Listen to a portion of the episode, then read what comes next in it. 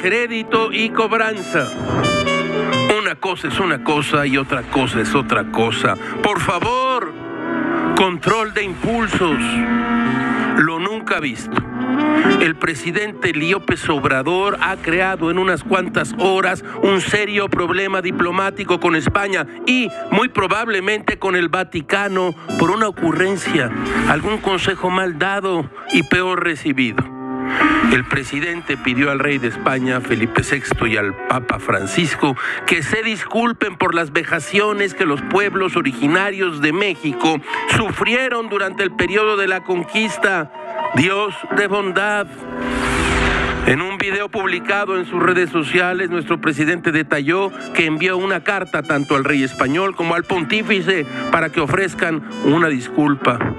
Ay, Dios mío.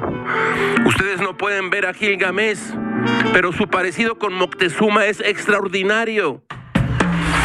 De hecho, tiene un penacho que usa en el amplísimo estudio y que han tratado de comprarle en diversas ocasiones hombres blancos del gobierno de Países Bajos. Y sí, señoras y señores, se nos vejó, se nos maltrató, se nos conquistó. Pidan perdón, colonizadores.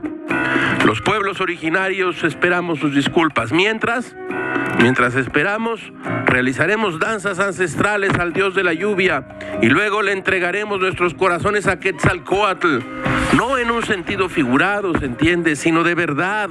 Jugaremos béisbol con los corazones de unos hombres capturados en tremenda orgía de las flores. Honrón con el corazón de Pepe Katzin. Cuarto bat de los ochicalcos. Se va, se va, se fue. Otro corazón se va al cielo.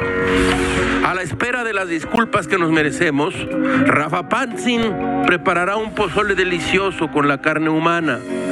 Con la carne humana de los sacrificios, ¿se entiende? ¿Lo quiere de muslo, de nalga o de panza? Ah, nuestros pueblos originarios, no somos nada, de verdad. Todo es muy raro, caracho, como diría Rafael Alberti. Me marché con el puño cerrado, vuelvo con la mano abierta.